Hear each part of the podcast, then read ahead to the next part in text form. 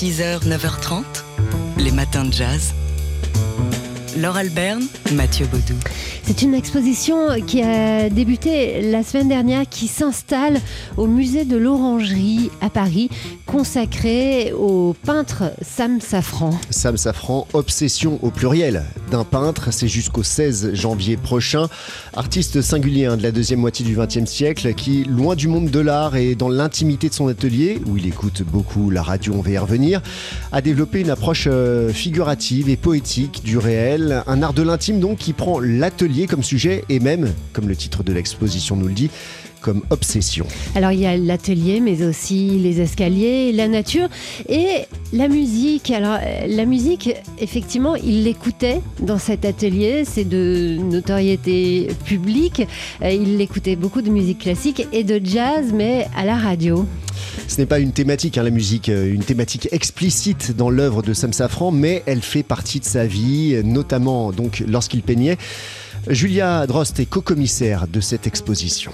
Même si Sam Safran ne parlait pas souvent de musique, on dénote, quand on regarde ses œuvres, une forte musicalité dans le travail.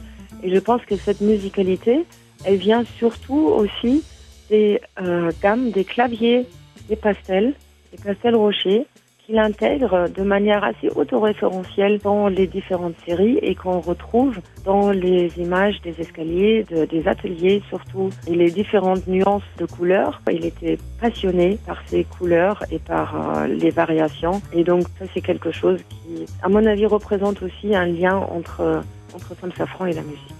Alors la musique, elle était dans les couleurs de Sam Safran et donc dans son atelier, mais ça venait, ça remontait euh, un petit peu plus loin. Oui, ça faisait partie de, sa vie, puisqu'à la fin des années 50, il fréquentait alors les, cafés de Saint-Germain et de Montparnasse, où il rencontre euh, Calder, Beckett euh, ou encore Giacometti, qui est devenu son ami et son maître. Et puis, évidemment, quand on est dans les années 50 à Saint-Germain et à Montparnasse, il croise quelques musiciens de jazz, parmi lesquels Chet Baker et Miles Davis. Voilà, l'exposition Sam Safran, Obsession d'un peintre, vient tout juste de débuter. Vous avez jusqu'au 16 janvier pour aller la voir au musée de l'Orangerie à Paris.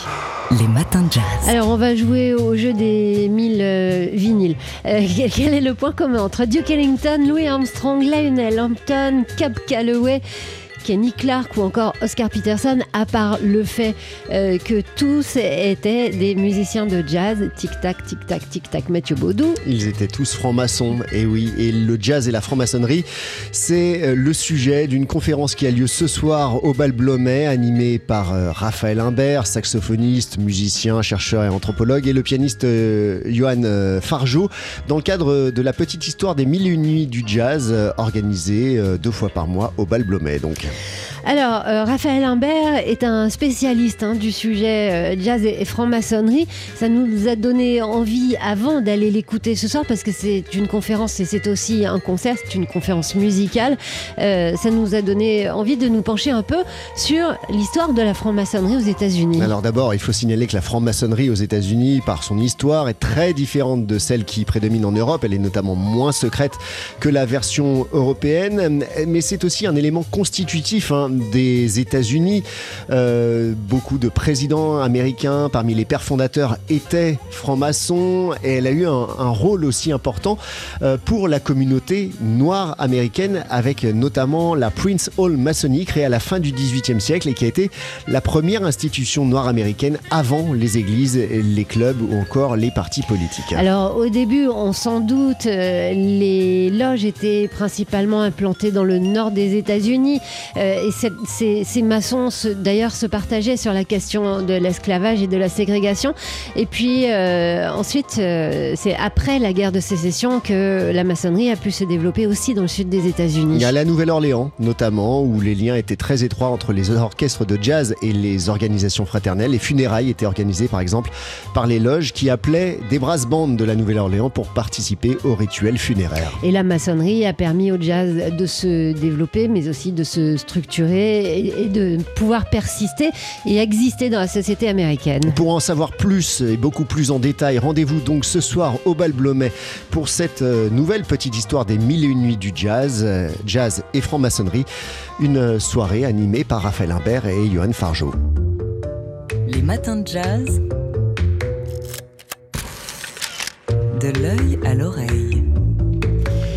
Et c'est le moment qu'on attend tous et que vous réclamez surtout d'accueillir, comme tous les jeudis matins, Fabien Simode, rédacteur en chef du magazine d'art L'œil.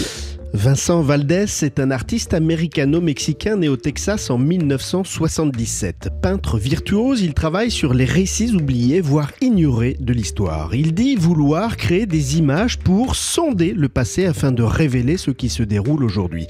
En 2015, Vincent Valdez visite une exposition sur l'art et les droits civiques dans les années 60 intitulée Witness, témoin. Et lors de sa visite, il est bouleversé par une peinture de 1969 de Philip Guston intitulée Les limites de la ville, ce tableau représente trois personnages du Ku ridiculement enfermés dans leur automobile.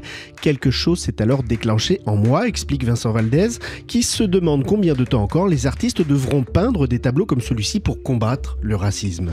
Vincent Valdez qui raconte qu'il s'est euh, alors dépêché de quitter l'exposition pour se précipiter dans son atelier. Un an plus tard, celui-ci met la touche finale à une grande toile de plus de 9 mètres. La ville, c'est son titre, représente 14 personnes dont un bébé se photographiant de nuit sur les hauteurs d'une ville américaine lors d'une réunion que l'on imagine amicale.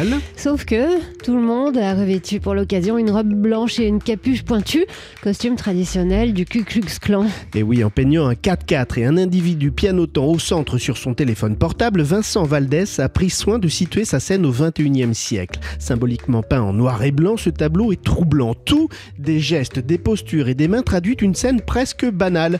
Sous leur capuchon emblématique des tuniques portées par les membres suprémacistes du KKK, ces individus pouvaient être, pourraient être n'importe quel membre de la société, raconte Valdès, des enseignants, des policiers, des juges, des voisins, vous ou moi. Cette toile, vous pouvez la voir aujourd'hui à Paris, dans l'admirable exposition sur les Black Indians de la Nouvelle-Orléans au musée du Quai Brandy. Elle dénonce ce que l'écrivain Gore Vidal appelle les États-Unis d'amnésie, car lorsque Valdès peint ce tableau en 2015, Barack Obama est le 44e président des États-Unis. Beaucoup pensent le suprémacisme blanc terminé. Or, Valdès à l'époque que ce n'est pas vrai. Depuis, Donald Trump a été élu en 2007, libérant les démons de la société américaine, dont le Ku Klux Klan, et l'Africain américain George Floyd est mort, étouffé par un policier. Le peintre Vincent Valdez avait pourtant prévenu les Américains qui, malheureusement, ne l'avaient à l'époque pas entendu. Fabien Simode, rédacteur en chef du magazine D'Art L'œil, qu'on va retrouver dans une demi-heure dans les matins de jazz. Et si on ouvrait l'œil pour parler d'art? Et on retrouve Fabien Simode du magazine D'Art L'œil. Et oui, pour vous parler de l'un des musées les plus atypiques de France qui va rouvrir ses portes dans quelques jours à Mende, en Lozère, le musée du Gévaudan. Alors ce nom vous évoque bien sûr le mythe du monstre qui a sévi au XVIIIe siècle, la fameuse bête de Gévaudan. Alors ce musée est dédié à l'histoire et à la géographie du Gévaudan, hein, dont vous vous souvenez que c'est le nom d'une ancienne province française, mais une salle est bien sûr consacrée à la créature sanguinaire qui a fait des centaines de victimes et tenu en haleine le royaume tout entier, tandis qu'une autre salle rassemble des représentations euh, contemporaines de la bête. Le musée ouvrira le 18 octobre. Alors comment allons-nous faire pour passer euh, de la bête du Gévaudan à ces 10 millions de dollars qu'ont coûté un, un, maillot de basket? Oui, C'est incroyable, hein. c'est le prix obtenu aux enchères chez Sotheby's à New York par le maillot de Michael Jordan flanqué du numéro 23. Il était estimé tout de même 3 à 5 millions de dollars, ce qui était pas mal. Jordan l'avait porté lors de sa dernière saison avec les Chicago Bulls, c'était en 97-98. Il s'agit d'un record absolu hein, pour un article de sport. Le précédent était détenu euh, par le maillot que le footballeur Maradona apportait lors de la Coupe du Monde de 86, plus de 9 millions de dollars quand même, et c'était en mai dernier. Alors ce n'est pas la première fois que des articles ayant appartenu à Michael Jordan atteignent des sommets, puisqu'il y a un an, euh, tout juste, les Nike Air Chips portés par le joueur en 84 avaient été vendus pour 1,5 million de dollars. Ça laisse de l'espoir pour les casquettes de Mathieu Baudouin. oui. Est-ce qu'on est qu bah, sait je, si je ce... mets de côté. Est-ce qu'on sait si ce maillot de Michael Jordan est vendu propre ou s'il garde l'odeur de transpiration? Moi, Bref. je pense qu'il vaut plus cher s'il y a sa sueur dessus. Mais oui, c'est ça. C'est bien la question que je me pose.